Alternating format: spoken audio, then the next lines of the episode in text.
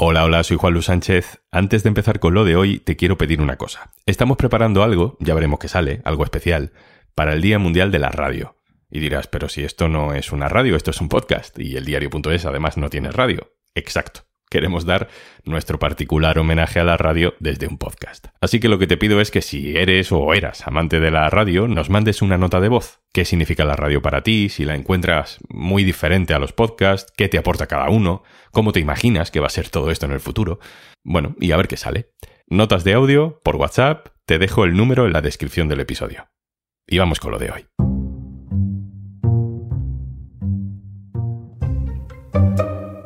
Tractoradas, manifestaciones, protestas y campañas en redes sociales. Una revuelta agraria recorre Europa.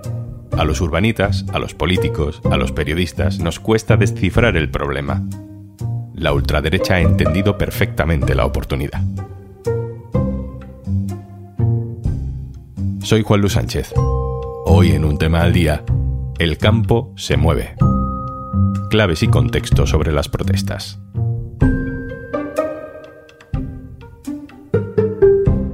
Una cosa antes de empezar. ¿Sabes que ahora si te haces socio o socia del diario.es te regalamos un año de Podimo? Tienes toda la información en el diario.es barra Podimo. La semana pasada nos comenzaron a llegar los ecos de la protesta del campo en Europa.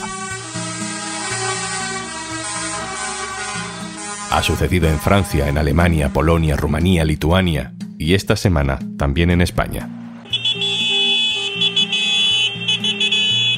Carreteras bloqueadas, miles y miles de tractores cortando autovías sin convocatoria previa, concentraciones, manifestaciones, pancartas, megáfonos, chalecos amarillos.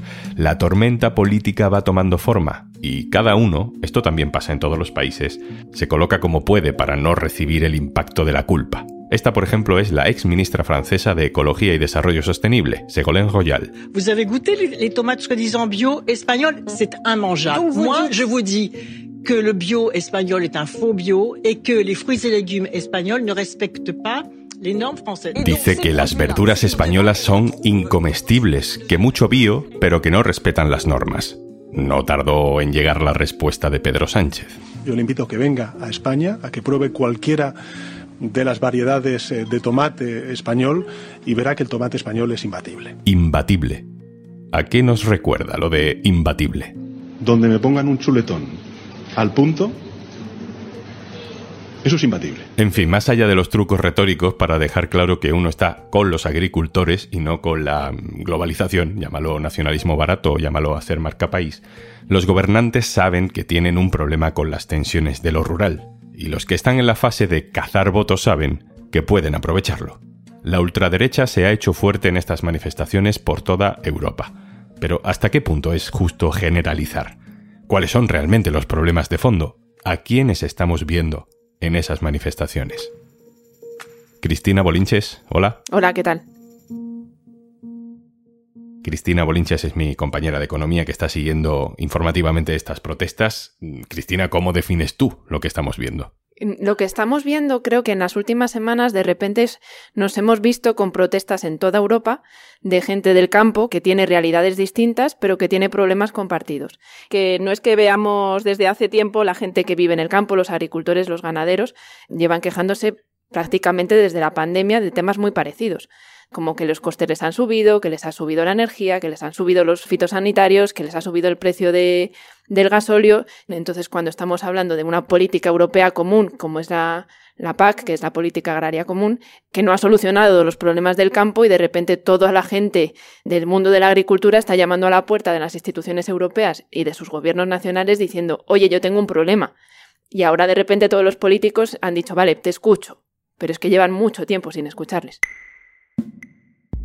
Estamos escuchando protestas en España, pero es algo que va más allá, que, está pasando también en otros países europeos. ¿Hay elementos comunes para todos estos países, Cristina? Hay problemas compartidos en todos los países, que es eh, la burocracia. Se quejan muchísimo de que para poder recibir ayudas y, y, subvenciones tienen que rellenar un montón de papeleo y que se pierden en el papeleo, que no es fácil y piden que se les simplifique este papeleo que tienen que hacer esta burocracia. Luego también hay otros problemas que son compartidos, que es el uso de fitosanitarios, los productos para evitar plagas en los alimentos que se producen en el campo. Que básicamente lo que dicen es si tú me obligas a utilizar este tipo de producto, mi producto va a ser más caro y va a ser más competitivo para cualquier supermercado, para cualquier cadena de distribución, traerse productos de otros países que comprar los míos. Y en eso lo han conseguido porque la Comisión Europea ya ha dado un paso atrás y lo ha dejado para el siguiente gobierno europeo. Luego hay otras cuestiones que también son muy controvertidas y que se nos escapan a los que vivimos en la gran ciudad, que es tener que dedicar todos los años un 4% de la tierra al barbecho. Esto ha generado mucho problema y mucha crítica en el campo porque al final les estás diciendo a los agricultores tú no puedes utilizar tu terreno. Y ahí no hay una solución común porque cada país quiere algo diferente, no se sabe muy bien qué quiere, no sabemos, por ejemplo, qué va a opinar el gobierno español en esta propuesta, pero tampoco hay un acuerdo. Luego hay cosas que vienen de lejos, que son los acuerdos de libre comercio con otros países, los acuerdos con el Mercosur, con países como Nueva Zelanda o con Australia.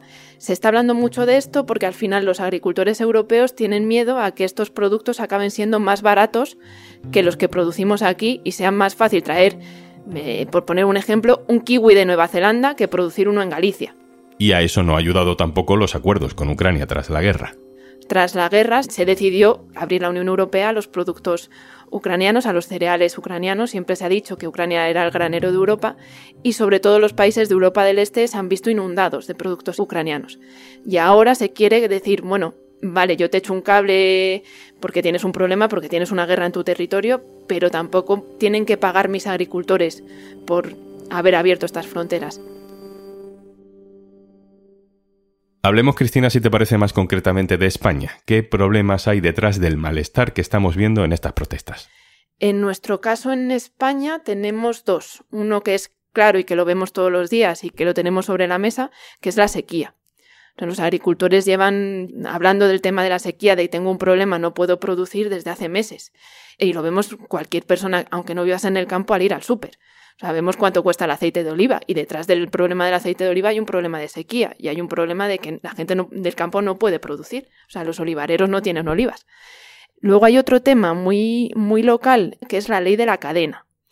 La ley de la cadena se aprobó hace un año y pico y básicamente lo que hace es que en estos eslabones de la cadena alimentaria que básicamente son los productores, los agricultores, los fabricantes de alimentos y los distribuidores, los supermercados, los hipermercados, las tiendas, cada uno de ellos no pueda comprar al eslabón anterior de la cadena por debajo de lo que cuesta producir. Hemos hablado muchas veces en los últimos años del problema de los ganaderos que perdían dinero con la leche y con la ley de la cadena se ha intentado solucionar, es decir, que la leche no se venda en un supermercado por debajo de lo que le cuesta producir al ganadero, controlar que haya un precio justo para todos. Espera, mm, Cristina, ¿por qué un supermercado querría vender la leche más barata del precio a la que la ha comprado? Porque la leche es un producto reclamo. Casi todo el mundo va al supermercado en algún momento de la semana a comprar leche. Y si compras leche y la ves más barata que en el super de al lado, te vas a ir a ese. Y vas a comprar más cosas. Entonces, hay productos que los supermercados eh, utilizan como ese gancho de precio para decir, ven a mí, que sé que me vas a comprar leche, pero luego te vas a llevar la fruta, te vas a llevar carne, te vas a llevar conservas. Entonces, al final es el producto reclamo por el que te enganchan. Bueno, ya tenemos un mapa de, de, los problemas, de las principales reivindicaciones. Y ahora vamos con las corrientes políticas que atraviesan esta protesta. En Alemania, por ejemplo, se está diciendo que los movimientos agrícolas que estamos viendo durante las últimas semanas son muy afines a la ultraderecha. ¿Hay en general en Europa una sincronización del campo con la extrema derecha? Hay una parte del campo que sintoniza con la extrema derecha, o sea, tampoco lo podemos obviar, pero no todo el campo es extrema derecha. El campo es muy amplio y hay representatividad de todas las ideologías, pero sí que es cierto que se está haciendo más ruido desde algunos ámbitos de la ultraderecha que comentas, por ejemplo, en Alemania o en Francia, que están intentando agitar el campo para sacar rédito político propio. También no está pasando solo en esos países. En, Hungría ah, está sucediendo lo mismo con Víctor Orbán, que está diciendo que la legislación europea en materia agrícola no nos sirve.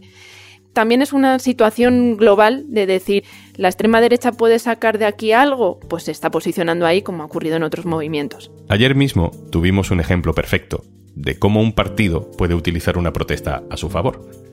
Escuchemos una conexión en directo con una concentración agrícola, en este caso en Córdoba, en este caso la conexión es de televisión española. El periodista nos presenta a un agricultor.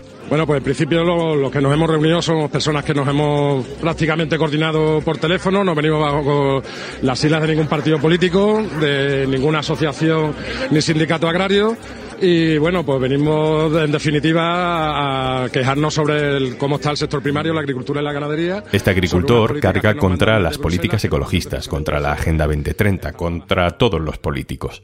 Santiago Abascal, minutos después, tuitea el vídeo de este agricultor y escribe: Todo mi apoyo. Lo que dice este agricultor es lo mismo que dice Vox. Pues resulta que ese agricultor se llama Joaquín Cortés y fue candidato de Vox al Senado. Claro que dice lo mismo que dice Vox. Círculo cerrado. Misión cumplida para Vox. Cristina, ¿qué grado de infiltración tiene la ultraderecha española en estas protestas? Hay un componente de, las movilizaciones que sí está más cerca de la extrema derecha o que defiende posiciones de la extrema derecha.